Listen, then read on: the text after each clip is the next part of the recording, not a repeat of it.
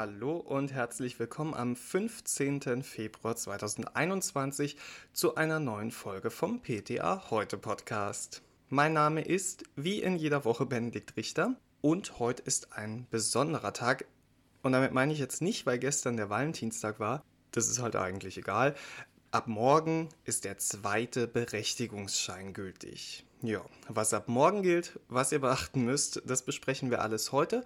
Und außerdem geht es noch um folgende Themen. Änderung der Schutzmaskenverordnung, Grippeimpfstoff für Ü60 wird Kassenleistung, BMG bestellt Grippeimpfstoff und Vitamin D braucht eine Indikation. Beginnen wir doch mal mit dem Thema, das unseren Arbeitsalltag morgen wahrscheinlich am stärksten prägen wird. Die Corona-Schutzmaskenverordnung, die hat ein kleines Makeover erfahren. Die Gruppe der Anspruchsberechtigten, die hat sich ja geändert. Das ist euch bestimmt schon aufgefallen. Nach wie vor gilt ja, Anspruch auf kostenlose Masken haben Menschen ab 60 und Menschen mit bestimmten Vorerkrankungen. Neu dabei sind jetzt Menschen, die Arbeitslosengeld 2 beziehen oder Personen, die mit einer Arbeitslosengeld 2 beziehenden Person in einer Bedarfsgemeinschaft leben. Für diese Personen gibt es keine Berechtigungsscheine, sondern nur ein mehrfarbiges Informationsschreiben ihrer Krankenkasse.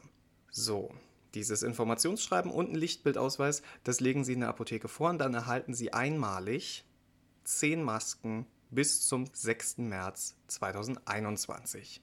Die 2 Euro Eigenbeteiligung, die werden nach wie vor nur bei den Berechtigungsscheinen fällig. Das heißt, Personen mit diesem Informationsschreiben müssen die nicht bezahlen. Das ist relativ gut mitgedacht, muss ich sagen, denn es geht ja schließlich darum, Menschen mit wenigen finanziellen Mitteln trotzdem gute Masken zur Verfügung zu stellen. Apropos Eigenbeteiligung, die Abda rät übrigens weiterhin dazu, die 2 Euro einzuziehen, wenn gefordert, und nicht darauf zu verzichten, was ja viele Apotheken jüngst getan haben. Das bringt uns nämlich zu einem weiteren Thema, der Preis. Denn der ändert sich auch. Denn das, was die Apotheken für Masken erhalten haben, das hat sich jetzt geändert. Ab morgen gibt es nur noch 3,90 Euro brutto pro Maske statt 6 Euro. Und dabei ist es egal, ob Coupon oder Informationsschreiben, es sind 3,90 Euro. Ja, was ist jetzt, wenn der Anspruchsberechtigte selbst nicht in die Apotheke kommt, sondern er schickt die Tochter, den Enkel, die Nachbarin? Also laut Verordnung muss die abholende Person das Schreiben bzw. den Coupon und den Lichtbildausweis der anspruchsberechtigten Person dabei haben. Da der Versand der Infoschreiben über die Krankenkasse erfolgt, genauso wie der Versand der Coupons, sollte es jetzt eigentlich keine Überschneidung geben. Also es sollte keine Person geben, die doppelt abgreifen und sowohl Coupon als auch Informationsschreiben erhalten. Ich bin gespannt, ob das klappt. Weiterhin gilt, Coupons sind auch das neue Informationsschreiben werden abgestempelt und von der abgebenden Person unterschrieben und bleibt dann die nächsten Jahre in der Apotheke, nämlich bis Ende 2020. 24.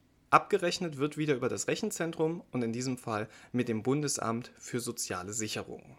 Meine kleine persönliche Meinung dazu, ich kann nicht fassen, und das sage ich jetzt nur unter uns, hört ja keiner, ich kann nicht fassen, wie viel Aufwand und Zeit ich aktuell der Abgabe dieser Masken widmen muss. Aber egal, wir haben ja noch andere Themen, zum Beispiel den Impfstoff. Also jetzt nicht schon wieder den gegen Corona, darüber haben wir in den letzten Wochen wirklich zur Genüge gesprochen, sondern ich meine den Grippeimpfstoff. Es ist ja schon seit längerem bekannt, dass das Immunsystem von älteren Menschen schlechter und langsamer reagiert als das von jungen Menschen wie mir. Ja, ganz recht, ich bin jung, ich bin eine junge Person, habe ein gutes Immunsystem, flexibles Immunsystem. Das hat natürlich viel damit zu tun, dass das Immunsystem von älteren Menschen schon viel geleistet hat.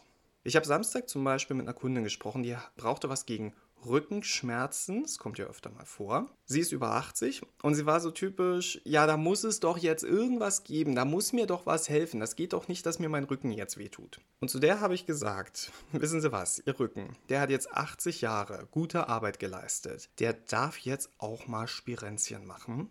Fahren Sie mal ein Auto 80 Jahre und lassen Sie da niemals was reparieren, funktioniert auch nicht. Naja, zurück zum Thema. Weil das Immunsystem ein bisschen weniger flexibel ist, sollte man das natürlich bei den Grippeimpfstoffen beachten. Und darüber haben wir ja letztes Jahr im Podcast schon mal gesprochen. Und jetzt fassen wir nochmal zusammen die verschiedenen Ansätze für Grippeimpfstoffe bei älteren Personen.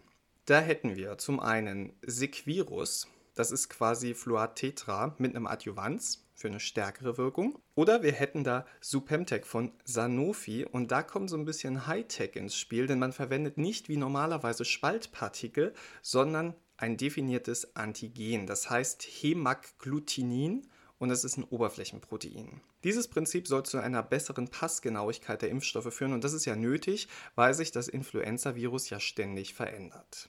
Außerdem produziert die Firma Sanofi den Impfstoff Efluelda. Und Efluelda ist sehr relevant, darüber sprechen wir jetzt auch noch ein bisschen. Efluelda enthält die vierfache Antigenmenge, ist also ein sogenannter Hochdosisimpfstoff. So, welchen Impfstoff sollen sich Patienten Ü60 jetzt geben lassen? Im Gegensatz zur Corona-Impfung in Berlin wird es hier keine Entscheidung von Seiten des Patienten geben, sondern die Empfehlung der STIKO. Und die haben schon im November 2020 einen Hochdosisimpfstoff empfohlen. Der GBA, der ja den Leistungskatalog der gesetzlichen Krankenkassen bestimmt, der hat im Januar 2021 diese Empfehlung umgesetzt und die Richtlinie entsprechend geändert. Für Senioren über 65 ist der Hochdosisimpfstoff jetzt Kassenleistung. Moment mal, ab 65. Hier war doch aber gerade noch die Rede von Ü60. Hat sich der Richter jetzt schon wieder versprochen? Hat er das schon wieder verwechselt? Nee, also hat er nicht. Ausnahmsweise mal nicht. Das hängt jetzt einfach mit der Zulassung zusammen. Denn Effluelda ist, und das ahnt ihr jetzt schon, erst ab 65 zugelassen. Und bisher ist Efluelda auch der einzige Hochdosisimpfstoff, den wir in der EU haben. Also werden Menschen ab 65 erst mit dem Hochdosisimpfstoff geimpft. Sanofi arbeitet aber schon seit letztem Jahr daran, die Zulassung zu erweitern.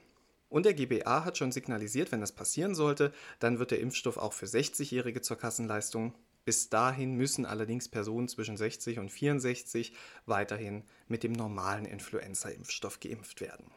Für die Apotheken ergibt sich übrigens gerade eine etwas unangenehme Situation, denn natürlich sollte für die künftige Grippeimpfstoffbestellung auch Efluelda bedacht werden. Jedoch ist die geänderte Schutzimpfungsrichtlinie noch gar nicht in Kraft, sondern wird wahrscheinlich erst mit Veröffentlichung im Bundesanzeiger zum 1. April in Kraft treten. Und jetzt ergibt sich das Problem, denn die Vorbestellungsfrist bei Sanofi, die endet Ende Februar.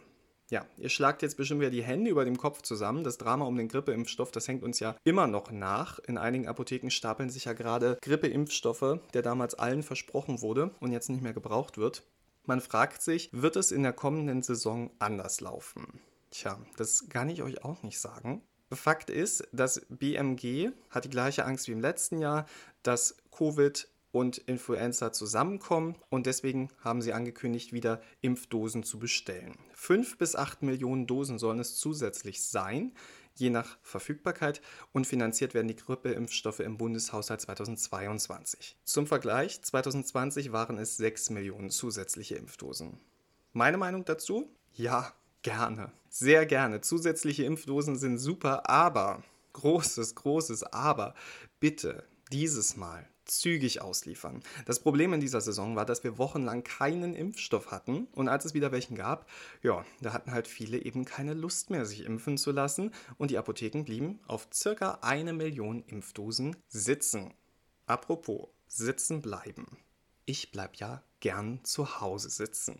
Tatsächlich ist Rausgehen für mich überhaupt nicht reizvoll. Ich bin keine Pflanze, ich mache keine Photosynthese, also brauche ich auch keine Sonne. Und als Kind wurde ich schon damit bestraft, eine Stunde rauszugehen, wo andere Hausarrest bekommen haben. Ja, das ist natürlich für den Vitamin D-Spiegel nicht ganz so toll. Sollten jetzt Menschen wie ich, die viel drinnen sind, vielleicht noch Angst vor Covid haben, sollten die jetzt hochdosiert ihre Speicher auffüllen. Die Arzneimittelkommission der deutschen Ärzteschaft, die haben kürzlich einen Artikel veröffentlicht und da ging es um ein erhöhtes Risiko einer Hyperkalziämie bei unkontrollierter Einnahme von Vitamin D. Und das Ganze anhand von vier Fallbeispielen.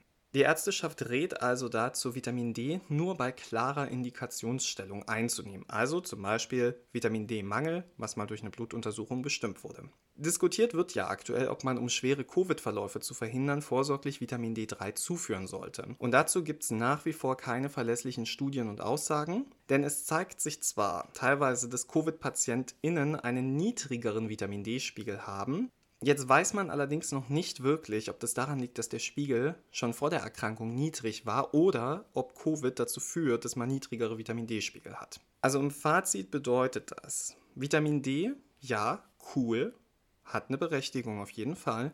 Aber bitte nicht ohne Sinn und Verstand, nicht ohne ärztliche Rücksprache und nicht auf Dauer. Mir ist übrigens aufgefallen, dass seit ich hier in Berlin bin, sehr viel mehr zu Vitamin D berate als in meiner alten Apotheke in Herzberg in Südbrandenburg. Und ich finde es eigentlich relativ interessant, wie Regionen doch das Arzneimittelverhalten beeinflussen, oder? So, genug von mir. Ich muss beziehungsweise ich darf, heute Nachmittag wieder in die Apotheke bis 20 Uhr. Falls mein Chef gerade zuhört, ich freue mich da sehr drauf.